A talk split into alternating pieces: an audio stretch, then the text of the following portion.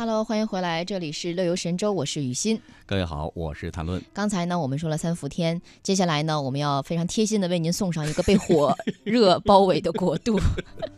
呃，是国度还是城市？来看一眼啊、嗯，啊，这个阿塞拜疆嘛，嗯，阿塞拜疆呢广泛分布着泥火山，燃烧的哎我怎呃山么想脉起那火山泥的面膜？ 用过， 燃烧的山脉呢，据说已经燃烧三亿年了，哎火焰呢呦可高达三米。嗯，还没有走近的时候，已经可以感觉到这个很热的温度了。嗯夜晚的火焰呢，照亮夜空，在里在里海边闪烁，与星河呼应。这是一个被火热包围的国家。是。那阿塞拜疆呢，在旅游方面似乎是被人遗忘了，但事实上这是一个令你会惊喜的国度哦。无论是古老的历史文化，还是现代文明，阿塞拜疆国名的意思就是“火的国家”。在阿塞拜疆的国徽中央是熊熊燃烧的火焰，它象征独立自由之火在阿塞拜疆的大地上点燃。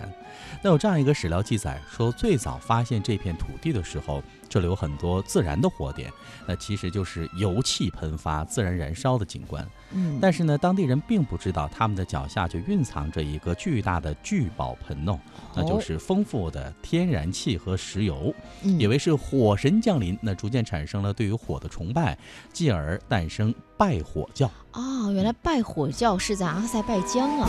不是打败的拜，哦崇拜的拜。哦， 又是拜 火就变成中医的这个拜火了 啊。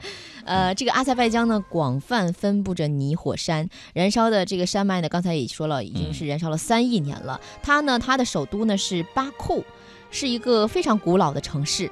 最早的历史呢，可以追溯到公元五世纪，十八世纪呢，成为了。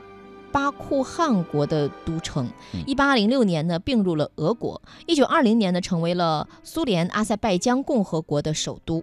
直到二十世纪初，巴库还是一座落后的城市，俄国十月革命以后，随着里海石油的大规模勘探开发，巴库的城市面貌焕然一新，逐渐建设成为一座高楼林立、绿树成荫的现代化城市。那巴库呢，也一直以石油城闻名于世。所以说，如果要嗯避暑的话呢，就不要选择这儿了。一说石油城，我又想起我们新疆的克拉玛依了。嗯那，姚澜以前做过在克拉玛依的这样一个专辑的节目哈、哦，呃，这个地方呢，跟我们提到的阿塞拜疆不太一样，因为克拉玛依呢真的是很美，嗯而，且姚澜说在这里生活起来很舒服，这样嗯一个小城。那如果台湾听友您对新疆有兴趣的话呢，可以选择到克拉玛依感受一下啊，感受这个石油小城。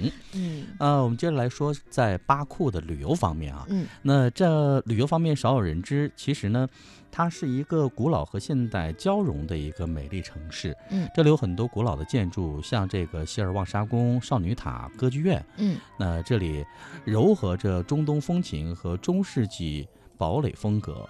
那居住在老城区的人还保留着一些很古老的生活方式。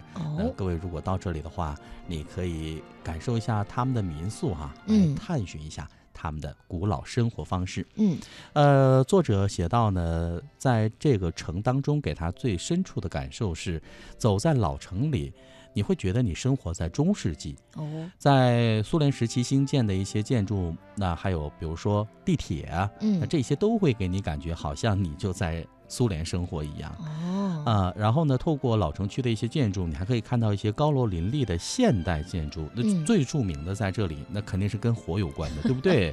火焰山焰塔。 又回到新疆。有没有芭蕉扇啊？啊，他说呢，这火焰塔是巴库的一个标志性的建筑了，嗯象征着火神崇拜的传承，当然也象征着这座古老城市正如一团火焰熊熊燃烧，燃熊熊燃烧的火焰吧？啊，嗯应该这样写，熊熊燃烧的火焰在现代化的进程当中。嗯，那接下来来听一首比较应景的歌吧。好，嗯，叫做《我用一生去爱你》，有没有觉得这份感情很很热烈？很炽热，对对对很火热，对，来听一下吧。